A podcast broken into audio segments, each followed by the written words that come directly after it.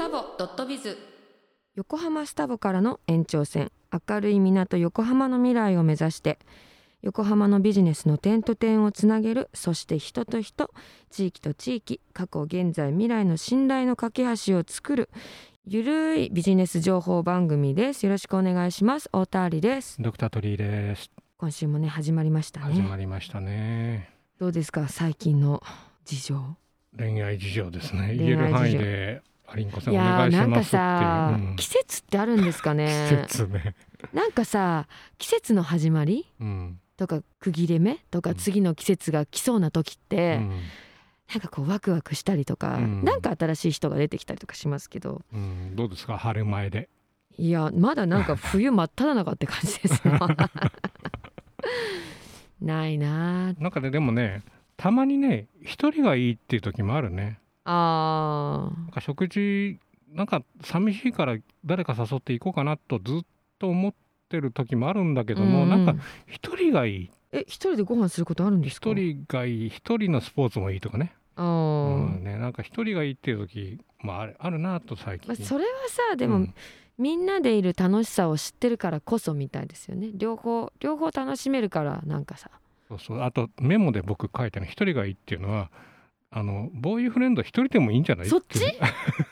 そっちの一人ってこと、うん。一人ぼっちじゃなくて一人ってことね、う。ん、それも一人でいいんじゃないかなっていうふうに。忠 今週もわけわからんこと言ってますよ 本当にもう。ということで、うん、今日のゲスト紹介していいですすかぐ逃げたね。今日のゲストは、うん。お二方、はいまず株式会社つままさ代表取締役社長小山正和さんです。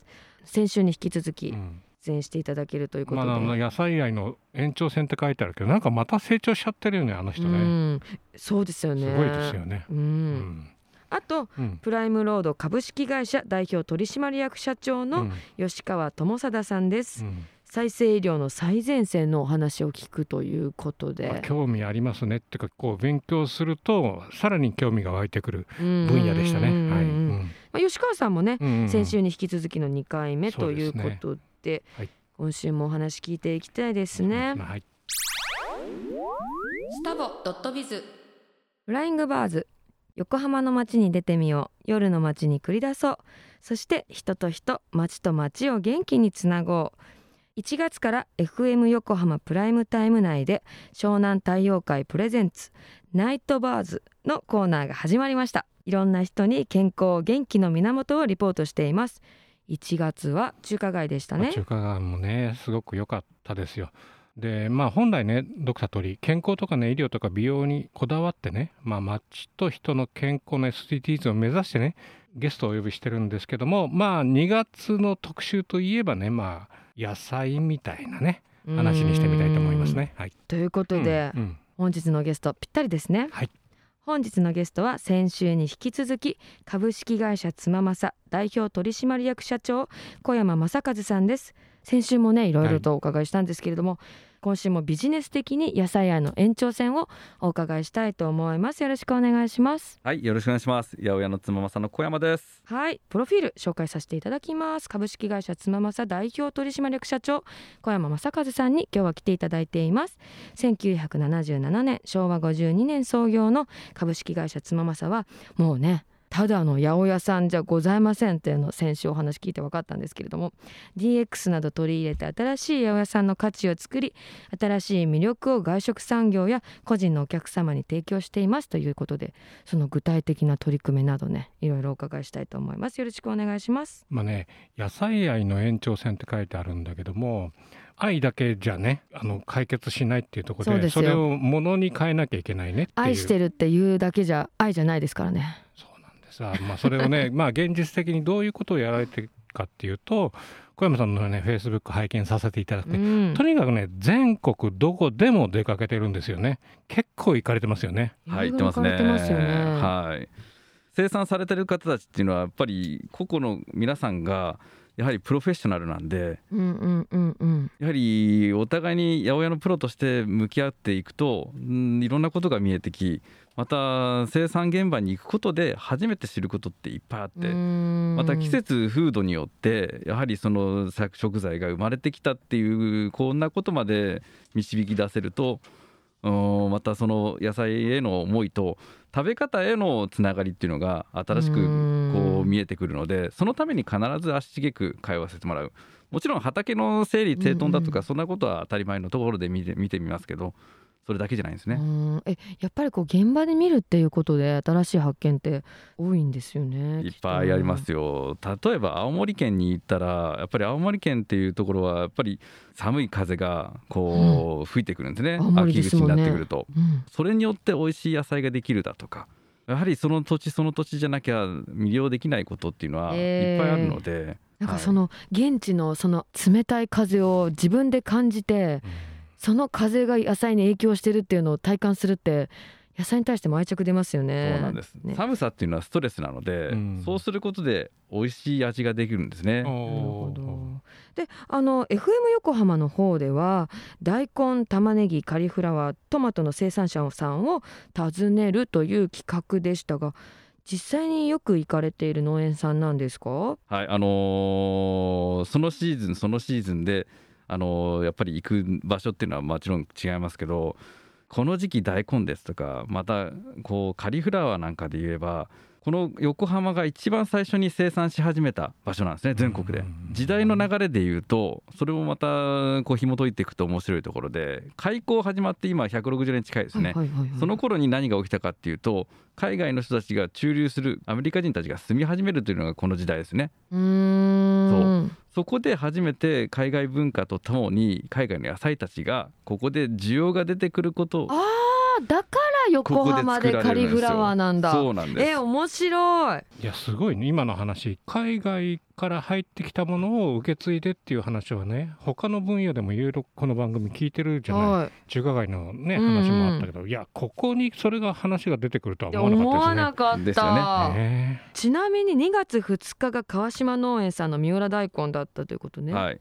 で2月9日加藤農園の下中玉ねぎ。で2月16日保土ヶ谷のカリフラワー、まあこの先が予定としては2月23日の山本農園の枝付きトマト。そうですね。はい。枝付きトマトも保土ヶ谷区なんですね。そうなんですよ。やっぱりこの土地耕作面積がどうしても狭くなっちゃう、そこでどのように生産されてる方たちが所得を上げていくかやっぱりそういったことを考えるとやはり得意性のあるものを生産するっていうのが、まあ、セオリーでしょうね、うんうんうんうん。はい、そんなところも見ていただいたり。この23日の山本農園さんの枝付きトマトなんですけれども普通のトマトと枝付きトマトって枝豆もそうですけど実は枝がついてる状態っていうのはうまみの蒸散化率が全然違うんですよね。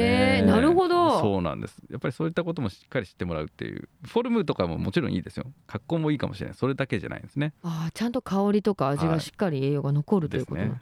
まあねこうやってあの話を聞いてるけどさあの先週もまあでも作ってないと分かんないよ。ですでね。ちゃんとこれレシピをね開示しちゃってるんだよね。うんうんうん。ホームページでね、これもねやっぱり現場主義っていうか野菜は売るだけじゃなくて作り方もちゃんと教えなきゃいけないよねっていう伝えなきゃいけないよねっていう多分小山さんの思い入れっていうのが多分あるんじゃないかと思いますよね。そうなんですね。やっぱりただただこう野菜美味しいからどうですか。もうその時代はなかなかこうではないのかな、うんやっぱりこの時代なのでこの時代なりにうん。しっかりこう広報の仕方として考えればやはり食べ方のうん部分または先ほどのこう環境に関係したようなことその土地その土地の状況だから違いが出るとかっていうことをちゃんとストーリーとしてお伝えすることでその野菜の価値が存分に上がっていく。その価値自体を上げたい上げない限りはもう野菜は野菜で、うん低価格なものっていうのがもう定着しちゃっているので僕ら生産されてる方たちの代弁者としてしっかり価値を上げていくそんなことをやっていきたいですね。価値を上げていくこれぞまさに愛ですね。愛なんです。ね でねあのコロナ禍でねやっぱ八百屋さんのサプライチェーンも変化していると思いますが妻正さんは早くからいろいろ試されているんですよね。そうですねあの販売の仕方としてうんっていうところで言うと、まあ、一般の方たちにどのように刺さるようにさ販売していくか。もちろん元よりあの既存でお世話になってたレストランの方たちへのあ案内っていうのを延長線上に持ってきたっていうことになりますが、やはりどっちも同時進行にいろんな方たちにご案内するのにあたって先ほどもお話ししているようなこう食べ方のことであったりままた季節風土のことをか伝えていったりそれを一般の方たちが熟慮してこう野菜に対する考え方見方を変えてまたレストランの方たちにお願いしていきたいのはそういったストーリーをお客様にあのサーブするときにお伝えしていただければそれまたこの金額も1割2割でも上げられるうん余罪になるんじゃないかな。そういうふうに考えてますので。うんなんか妻正さんはうん。もともとその B2B の方が多かったと思うんですけれども、こうやってまあ新しいサプライチェーンの変化ということで B2C の方にまたね移行というかまあ両方やってるんだと思うんですけれども、はい。どうですか？なんかやっぱ違いますか、うーん。やはり一般の方たちの知らないことっていうのはとっても多いんだなっていうことに改めてううんん考えさせられましたね。今日ねあの本邦初公開のね野菜だし持ってきていただ持っいてるんですよ。てきちゃいました。実は4月1日から、まあ、4月の11日あたりからうん。販売できるように今動いてます、うん。まあ、野菜の価値をどどのようにこう再現させるかっていうことを、まあ、探求に探求を重ねて、まあ、以前から野菜を煮出すと美味しいものができるのは知っていたけどもそれをうまく調合して野菜のうまみだけを出す飲み物ドリンクですね、これを飲むとうまみでもってその例えば1食分のお料理を食べなくてもいいよとか。うんやはりここのところこう摂取の量が過剰だったりするような体をデトックスする意味合いでこれを一食に置き換えるとか。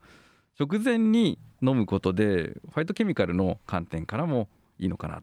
食物繊維などでも感じられるんだね。なんかこうあの今ね先ほど私たちもちょっとテイスティングさせていただいたんですけれども、二種類味があるんですね。そうなんです、まあ、ストレートとされているのが8種の野菜たちを煮出してもう塩とお水とそしてこの野菜だけだけねなんかすごい深みがありましたよね。あの小山さんと話してて僕はマイナスの魅力って言ってうんうんうんこれを舌で感じてこの料理を作ってみようとかねこれを足してみようって思ってそれの、まあ、野菜だとか肉だとかそれを何を持ってくるかっていうのを無限大にこう想像しながら味わうっていうのはもう絶対これ必要ですよね。ですよね。楽しみですねねこのストレートもすごくその、ねうん飲みやすくて美味しいんですけど、蜂蜜ジンジャーうんうんのこちらの味の方もなんかまあもちろん蜂蜜の味とジンジャーのね生姜の味がパッとくるんですけどでも優しいですよね。そうですね。この優しさのところの源は実はお水に少しこだわりも持っていて南足柄の方で取れる天然水を使用させていただくという南こと足柄。はい、うん、水道水とはまあ雲泥の差の味の結果が出て、へはい、え。まろやかになったのはまさにここのお水なるほになりました。ど。えだ4月1日から販売開始ということはで、いまあ4月11日あたりかな中旬ぐらいかなっていうふうに考えてます。楽しみですね。はい、創業44年昭和52年、はいまあ、お父様の宝飾でしたっけね本で読ませていただいて、でも本当にすごいお父様でそれんそれから、まあ、あえてそれからね「主派理」ってあるんだけども、うん。これからこれを破っていくねあの破天荒なまああの正和さんがあると思うんですね。今後の展望とかねいろいろお話しいただければと思いますね。これからはですねやはりあた新たな活用と新たなこう販売のツールとして僕らの立ち位置をもっと幅広くう、んうん、DX 化したところなども含めて、はい、外食産業様または一般の方たちと共に広げていけるようなこう価値創造をどんどん広めていきたいと思いますので、よろしくお願いします。正和さんだからこそできる新しい取り組みっていうのもたくさんあると思うんですよね。いろいろ守っていかなきゃいけないこともあるけども、うん破っていかなきゃいけないことも多分あると思うんでそれも含めてまあ期待してますよね。ああ、うんそういうふうに言っていただけるように、まあ、まずはね、うん生産者されてる方たちの期待を背負って皆さんのためにやっていく野菜の価値を上げていくそういうことを考えてやっていきたいと思います。今後も頑張ってください。頑張ってください。ありがとうございます。ありがとうございます。ぜひよ2ろしくお願いします。週にわたってね小山さんには出演していただきありがとうございました。ありがとうございました。スタボドットビズ。アリンコと？ドクターフリーの？女と男のラブラブ本音トーク。と、今までで一番あったの？うん大人の恋愛経済学ね、うん。アリンコとドクタートリーのラブラブ本音トークということでうん。面白いコーナーですまあ、ね、なんとかね経済学に持ってっちゃったからね、でもさ、うん。やっぱりうさ、ん。愛は形にしないといけないから経済的なこともやっぱねあるよね。必要ですね。ねんということですね。今週のうん。テーマは、うん。でこれさ難しい、男女の友達ってありなのか、うん。なしなのかっていうことですよね。とどこまでが友情？どこからが恋愛なのかとかですよね。まあねあのーそれ僕テーマ出してうん。まあすごく難しくてまあ結局男女の友達関係ってありなしとか食事に行くとかドライブとかね。うんうんうん。旅行っていうのも友達とい行くとか行ってきたっていう話を聞くじゃない。はいはいはいはい。本当かよって。本当かよとか思う思うんだよね。うん、まあ大体本当じゃないですよね。でこでねあのこれうんメモ取ってきたんだけども、うん。男女の友達関係ありとかねうん。あの例えば「あわよくば」とかね「どさくさに紛れて」とかね。どさくさ、あと「成り行き」とかね、成り行うき、ん。あるね。うん、だからまあそういうのもありの、うん、まあ友情っていうか、まあでも友情ってやっぱりお互いにある意味信頼関係があるっていうことだから必要なんじゃないかうなって。ん、えでもさ、うん恋愛においても信頼関係って必要だし、うん。友情においても信頼関係って必要だから、うん。近い存在ではありますよねもまあ、ともと独占ね。欲がどのくらい湧くか湧かないかみたいなね。ね。相手のために何をやっちゃいけないとかあ相手が何をややっちゃいけないみたいな思い始めるのが僕はでもいけないと思うんだよね。おう。うん、というと？だからだからそこは逆に独占欲っていうのは僕前も言ってるけども、ないんだもんね。友友人にしても恋愛にしてもない。じゃあ、うん好きな人が最近あんま会ってくんないなとかってなったら寂しいとかってなんないの、そういう性格の人はそういう性格の人なんでそれが分かってくるとあ例えば3、4日全然連絡なくてもあこの人連絡連絡しない人だよねみたいな。うん。えじゃあさ、うん。さそのさ友情とはちょっと違う話になっちゃってるけど、うんうん。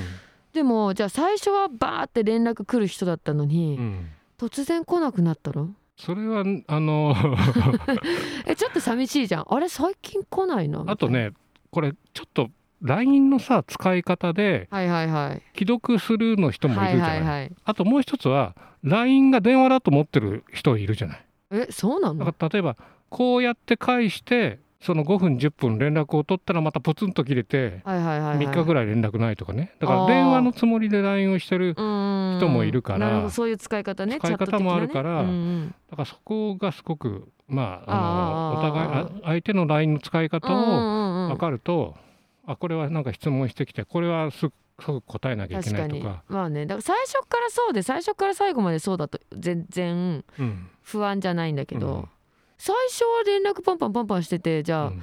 トークっぽいのもねジャーっとしてくれて、うん。だったのにうん。なんか最近それもないなそれ友達でもなくなってんのかもしれない。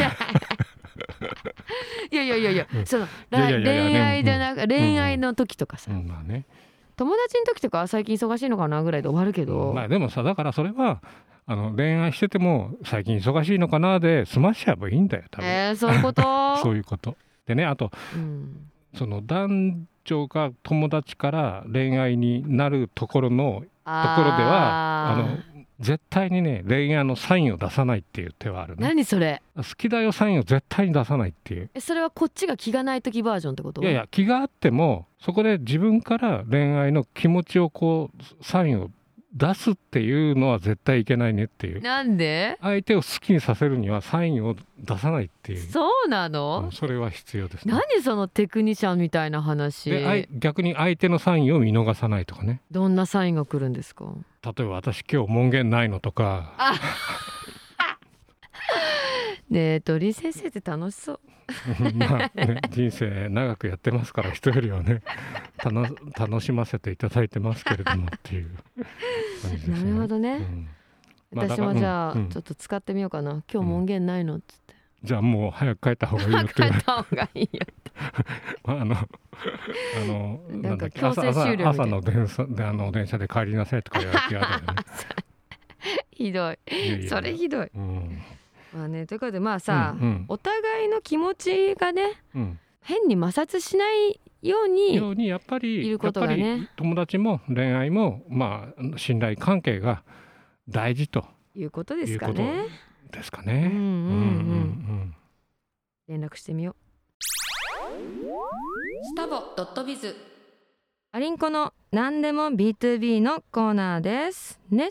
まあ、りんこさんね東京の人脈広いからさ、はいい、ろいろお話聞かせていただきましょうということでね、まあ、再生医療の話をね先週聞いたんですけども今週はねそれをぴったりに分かるようにねいろいろ聞かせていただきたいと思います。よろしくお願いします、はい。よろしくお願いします。ということで本日のゲストプライムロード株式会社代表取締役社長うのん。吉川智貞さんです、うん。吉川さんのプロフィールね簡単に紹介させていただきます、はアメリカで MBA を取得し帰国後携帯インターネット事業会社サイバードに入社。上場担当として当時ジャスダック史上最短期間で上場達成私の中では上場座敷わらしと呼んでいますけど 他にもねあのラッパーのマークでセイロガンで有名な太鼓薬品などさまざまなところ上場させてるんですけど現在は再生医療にご注目ということでそのねお話を伺いたいんですけれどもなんで再生医療になったんでしたっけ、そうですね。あのもともと僕は名古屋大学初のベンチャー企業に、あの首を突っ込んでてというか、うんうん。そこの取締役をやってて自分も投資をしてでそこがですね、まあ、再生医療関連の、まあ、研究開発をしてて、うん。でその事業化をまあよろしくお願いしますなんていうようなことで参画してたんですけど、あのーまあ、途中で僕はあの、まあ、いろいろあってそこを抜けたんですけどそこで初めてあの真剣に再生医療の将来性ってかなり魅力的といいますか、うんすごく成長するんだろうなと思ってそこからどういうビジネスが存在してるのかどういう未来が開けるのか、まあ、ビジネスとしてね、うん。まあ、あのもちろんその医療としてもなんですけど、まあ、そこでなんか自分がやれることってあるのかなと思ってですね、うんうん。まあそれでそれがまあきっかけですよね。うん。まあね今回ねまず PRP 導入支援サービスってやられてるんですね。うん。で PRP っていうのを調べるとまあプレートレットリ,、えーリッチプラズマですよね、はい。まあ血小板結晶っていうやつで簡単に言うと自分の血液を取ってそれを体の中にもう一回戻すっていうところなんですよね。そうですね、うん。あのまあ、血小板っていうとなんかこう傷を治したりするそういう作用があるよねっていうのはうん。皆さんな、まあ、ご存知だと思いますけど自分のその自己血をですねあの取ってそれを特殊な、まあ、あの形で遠心分離かけてそうすると、まあ、簡単に言うと濃い血小板が取れるんですよ。それを自分の悪い幹部のところに直接投与するというような、まあ、そういう治療法なんですね。であの例えば大谷翔平さんとか、えー田中将大投手とか、うんうんうん。まあ、腱筋人体のそういったスポあーーツ、ねね。整形の分野で。そうですね。あの海外の方がものすごくやっぱりやられてるんだと思うんですけどうん詳しい件数知りませんが。でまああと為末大選手なんか、うんうんうん。なんかも PRP で治療したなんていうのはねあ有名だったりしますね。だ。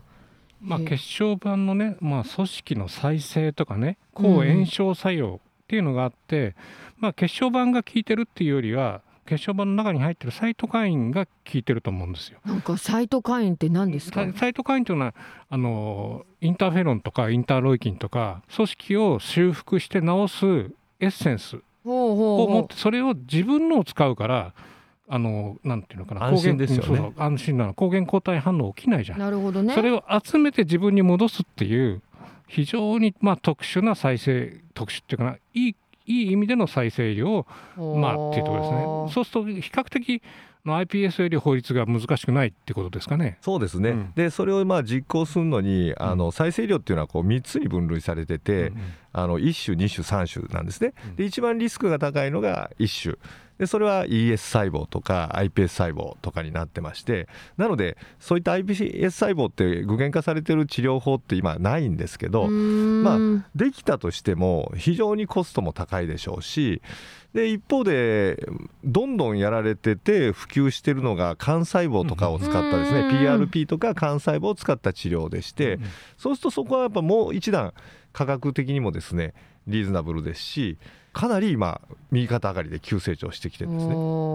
えそのじゃあ幹細胞を取り扱った事業を吉川さんされてるってことですよね？でそういったものをまあ取り扱いたいけれどもどこにお願いしてどうすればいいかっていうのを、まあ、あの先生方もご存知ありませんし、うんうんで先ほど鳥居先生がおっしゃってたその PRP っていうのもですねそのじゃあどんな PRP 使ったらいいのかとか、えーどういうふうにそれ患者に投与したらいいのかとかそういうのもやっぱりこうわからないのでそういったところをまあ支援側面支援していくっていうビジネスなんですよね。じゃああれですよね。その幹細胞屋さんがあってその間に吉川さんの会社があってで病院があってのその代理店というかあ案内屋さんみたいな案内屋さんですよね簡単に言うと。もう細かく言うとすごく複雑なのでうんあれなんですが、まあ信頼できる案内屋さんっていう、まあ、あのコンセプトなんですけどそこを今までわからないあの状態で、えー頼んでたらすごい結局高い値段を取られたとかでなかなかそれも契約解消できないとかそういうケース山ほどあるんですね。そうじゃなない、えー良心的な、えーまあ、運営をしたいなっていうのがコンセプトですね。ああのねエルセファっていう商品なんですよ。うん。難治性皮膚潰瘍を、あの治すために、えー保険適用されている PRP というのがあって、うんうん。でそれをまあ井上先生っていう先生がですね開発をしてうんで我々はまあそそのその PRP の、あのー生成の仕方をベースにそれをフリーズドライにしたものをですね、えーまあ、提供しようというような動きをしてるんですね。えフリーズドライにしても細胞死なないんですか？あの細胞成分を、えーなくしてますのであのいわゆる再生医療のカテゴリーからは外れるんですが、うんあの血小板は潰しちゃってるんでサイトカインだけ残ってるみたいな、うん。そういうイメージかなっていうところだね。そうですね、えそうするとうん。どうなるんですか？サイトカインの効果が出る。あの先生がおっしゃったように、えーそこで組織の、まあえー修復であったりとか、うん。まあ、修復をこう、えー促進させたりとかですね。あとは、まあ、抗炎症作用とか、まあ、そういったものがあるということで、まあ、そういう使い方ですよね。うん。あのまあ、美容外科の先生の講義を聞くと特殊なピストルみたいなガンであのボトックスみたいにポチポチね。顔に打っていくとか目尻とかあの、まあ、ボトックスに近いのかもしれない。うんそれと皮膚全体に打って若返りとか薄毛とかニキビ跡に使うとかね、まあ、そういう使い方もされてましたね。あーあそれはじゃあそのサイトカインの効果だけあるそうそうそうそれを凍らせたやつをエルセファーを使ってってことまあですよね。凍らまあ、凍らせるというか、まあ、うんフリーズドライにしたものですよね。えーでそれの販売もしているしまあ、販売というか、まあ、あのそれを、えー医療機関に提供する橋渡しみたいなことを、うんうんうんあの簡単に言うとしてるってことなんですね。あーエルセファーも橋渡しをしているということなんですね。はいはへえでやっぱりこうね今後のねそのエルセファーなりどういうふうに展開していく予定ですかね？そうですね。あのまだまだ普及度合いが低いのうん。で再生医療、まあ、幹細胞を使ったまあ治療とかそういった PRP 関連の治療っていうのは普及率がすごく低いんですね。うんで、まあ、それをこう実施するかどうかっていうのは当然その先生方の判断なのですが、まあ、そこをまあ我々こういう方治療法もありますよというのをまあ広めていくというか伝えていくという。んまあねです取っとけるじゃない。だからシーズン前に野球選手が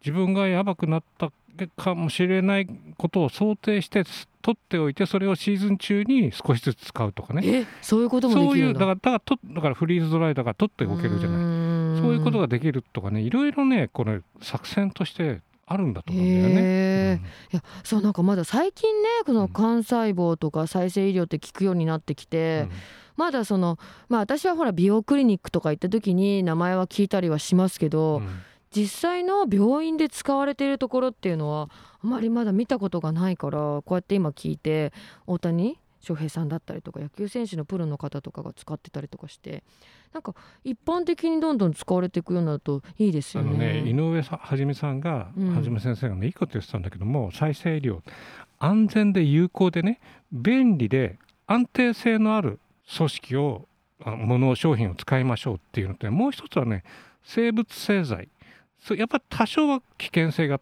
あるよっていうのと生物製剤っていあうの？はまあ自分の体の中の血液製剤だからやっぱりそれは生物製剤に入る、おー。あと敵をちゃんと守る。誰もやっちゃいけないよ。ちゃんといい指導ちゃんとした指導があってそれを使いましょうっていうのとあくまでオプション。まだ保険が通ってないからオプション的な治療ですよっていうね本当にねこうなんていうの誰にも誰でも勧めるみたいな言い方をされてないんでそういう意味合いでこれを適切な価格で提供できる、うん。あの吉川さんってのを楽しみにしてますね。えそれってあの鳥居先生って泌尿器科のジャンルじゃないですか、うんうん。うん。再生医療って、だから泌尿器科の、あのーまあ PRP うん。は、例えば尿失禁だとか膀胱の収縮が悪いとか、ED とかなんかそういうのに使い始めているな、まあ、名古屋大学なんかはデータ出し始めてるよね、だから逆にデータを検索するとあこの大学が PRP どのくらいやってるかっていうのが出てくるから。そうするとまあ泌尿器科はそういう中では比較的遅い分野なんで何かしらか面白いことを考えてあのやってみようかなっていうふうに思い面ますよね。白そうですよね、うん。なんかそのやっぱり私はね専門分野じゃないんでうん。わからない部分も結構あるんですけれども、うん。鳥居先生はね泌尿器科でお医者さんでいらっしゃるし、うん。新しい可能性をねどんどんまたお話聞いていきたいですね。鳥居先生からも吉あ川さんの脊髄損傷なんていうのの治療にも使われて本当にますし、ねあれは本当にねかわいそうって言ったら失礼なんだけども、うん。あれがね戻ってくれるとね本当にありがたいよね。歩けない人が歩けるとかさおお金に関係なくもう涙流れるぐらい医者嬉しいもんね。あそうなんです、うん。そりゃそうですよね、うん。え脊髄損傷にもじゃあその PR あの P とかその再生医療っていうのは使われていくんですか？あの使われたりもちろんしてるんですけど、まあ、効果がねその人によってまあどうかって全然違いますしうん。まだその投与の仕方っていうのも先生によってバラバラだったりしますから、まあ、そのあたりがまあね何ともはっきりと言い切れるものではない。だからまあ自由診療っていうことなんですけどもね。でまああのある大学の先生の実験とかで、えーを見てるとその幹細胞をですね破砕し特殊な方法で破壊してで、まあ、それをこうろ過したですね幹細胞破壊炉液っていうものを精子卵子に適化すると、うん。えー精子卵子が劇的にこう動き出したりっっていうような実験結果なんかもあったりとかでだから不妊治療って日本ってもうね不妊治療大国ですからそうですよね。そして顕微授精の成功率って世界ワースト1位ですからね。それそう吉川さんにびっくりした。だからやっぱりそういうところ含めてまあねあのいろいろとこう楽しみな分野だと思うんですよね。ねこれ金額言えないかもしれないけどあの iPS で角膜作りましたってあったじゃない。多分ね何千万何億の世界なんだよね。だから本当に山中さんの実験研究ってすごくいいんだけどもコストがかかりすぎるからそれを適切な価格まで落とすのががその下でいろいろ考えてる研究者の一つのその仕事っていうのは多分あってそれのところでこの PRP すごく楽しみですよね。うーん。まあ絶対いいもんとかね良くないもんとかまだまだ言い切れるような段階では再生医療全体がね、えーないんですけどやっぱりこうやって進化していくもんだと思うのうんで進化の過程だと僕は思っていましてうんなのでそれってやっぱりこうみんなが興味を持ってで少しずつあの発展していくっていうもうそのプロセスは確実にそ,、まあ、そういうプロセスをたどるしかないですからうんうんうんうんうん。期待したいですよね。いやもう本当に期待したいと思います吉川さんね。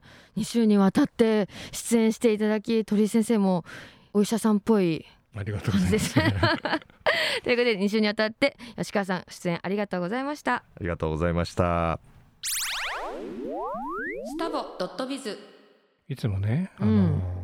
医者以外の話してるんでこのコーナーはねドクター鳥居の医療コーナーにしてみますっていうとこなんだけどね、今週は結構先週に引き続きとんがってるよとんがってますね、今週はねパラフィリア。はい。ね。ここれパラフィリアってね。初めて聞いた言葉ですけど、一般的に万人が異常と考える性癖、ねえ性癖の話？うん。まあねこれいろいろこう勉強するにあたって、どうしてもこのパラフィリアを勉強しなきゃいけなああまあものがことがあって、はい。ね、パラフィリアとはね無生物や小児それから愛情や合意のない性行為露出フェチね痴漢あの異性層っていうのかな？他の性の服装をする。うん。投資盗撮死体死愛っていうのかな？干潮とか排泄物性愛などがあるいろいろありますね。これちゃんと精神科の本に書いてあるのをそのまま僕読んだだけなんで。はいはいはいはい。であの SSD とか SMD 言ってサドとかマゾもうん。典型的パラフィリアであると。なるほど。いうところなんですね。へえでもそのこれって精神病になるんですか？まあだから精神病の中には入りますね。うでフェティシズムってねさっきちょっと見てたんですけども呪物崇拝って言ってうん。物に魂が入っているという認識のスイッチが入っちゃうらしくて。あだから下着を盗むなるほどね、うん。盗むんだけどもそこの下着には本人の魂が入っていると、なるほど。え、うん。そういうのって、うん。じゃあこうい今ねうん。パラフィリアっていううん。ことでいろんな性癖がねうん。挙げられたんですけどうん。精神病ってことはうん。治せるんですか？まあで結構まあこれ個性だったりとかするじゃないですかなんだけもどまあ法にねこれ触れることが結構で、ねうん。出てきちゃうから難しいけども、うん。でも投資とか盗撮とかさ、まあ、それ不思議だよね。不思議。でもそのうんなんかこうその法に触れなければ、うん。個人の楽しみ方だからある程度はまあ自由なのかなっていうふうにまあま思うんですあ法にけど、法まあまあ法に触れるとか触れないとかね。そういう感じでパラフィリアっていうのがあってパラフィリアを多少楽しむようなものができるかなみたいなことをちょっと考えてるのね。例えばそこで、まあ、ビジネスの話をするとさ例えば天下。天が天下か、天下。こういうことを考えながらこれがどうやってマネタイズになるかっていう会社として多分天下は考えてるだろうからまあすごいなってロケロケットまで飛ばしちゃうなって 確かに、でね法に触れる触れないって言ったところでは SM あるじゃない、S と M と僕最近学術的に思ったんだけどもうん、法に触れないっていうことは M が先じゃないかと思うんだよね。えなんで？つまり M じゃない人に攻撃をあ加えるとそこでで障害になるなん。るほど。M っていうのがいるから仕方なく S がいるみたいな。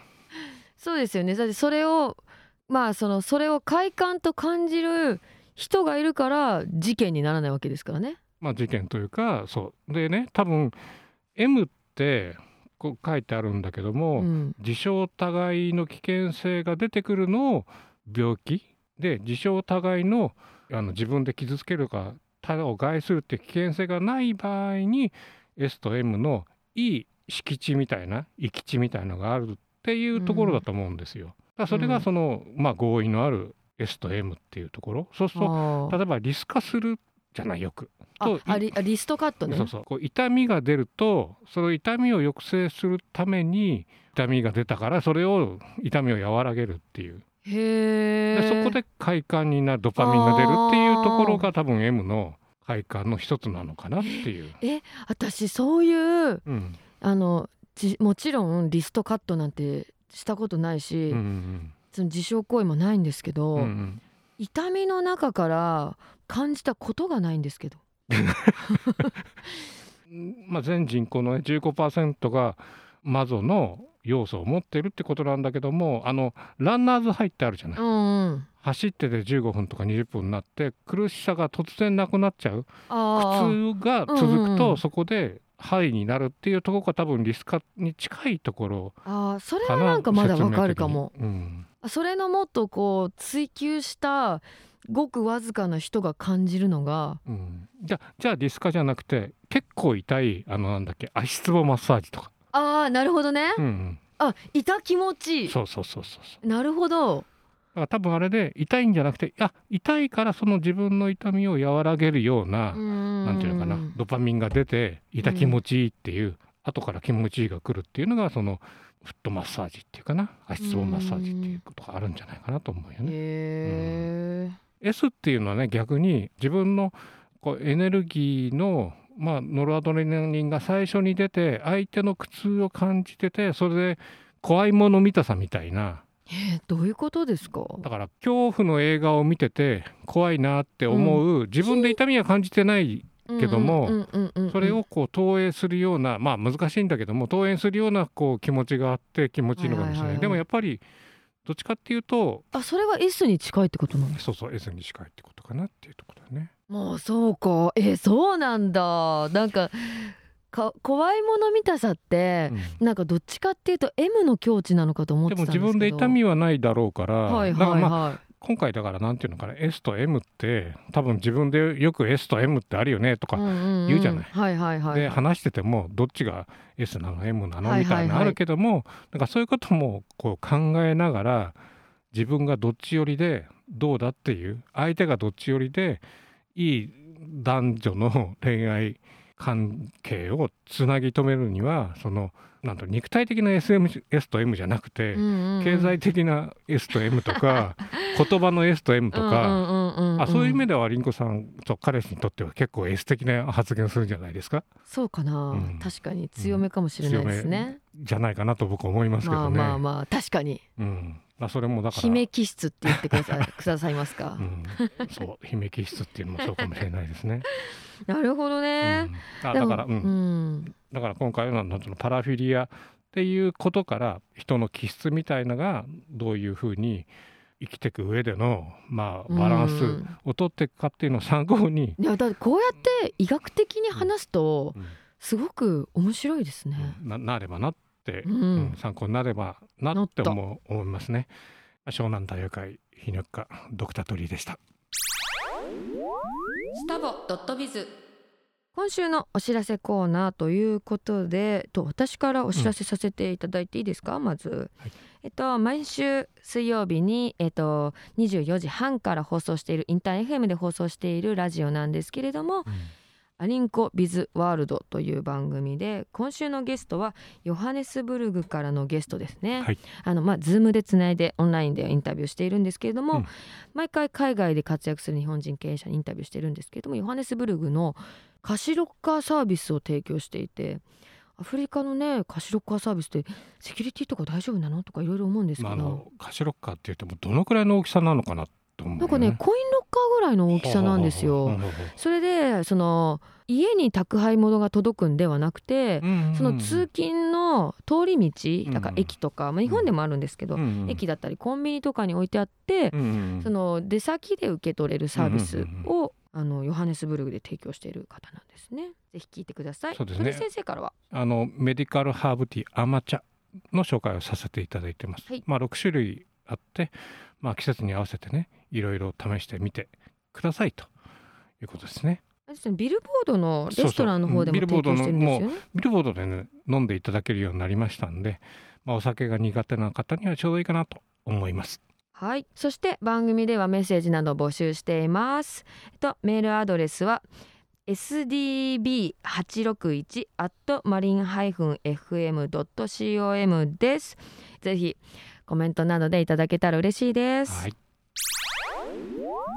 タボドットビズさて今週も1時間お送りしてきましたが、いや面白かったですね。あのうんつままさのうん小山さん、新しいあの野菜だでしデチルって書いて出したなデチル。うん、野菜出したね野。菜だし飲めるんですもんね。今でもこう口の中に残ってて、今今日何作ろうかなと思ってるよねあれでお料理作っても美味しそうですよいや美味しいねと思いますよ。あとねプライムロードの吉川さん、再生量難しかったけどでも少しでも聞いてくれてる人が分かってくれたら嬉しいな、まあちゃんと講義聞きながらうん。必死になって分かんないとこあの久しぶりに勉強させていただきましたんでね。ねでも、うん。うんそういう治療が一般的になって、こう今まで治せないなっていう思っていた病気とかがね、一人でも多くの人が少しでも良くなったらいいですよね。嬉しいよそれはすごく。うーん。ということでね1時間お聞きいただきありがとうございました。おたわりと。ドクタートリーでした。スタボドットビズ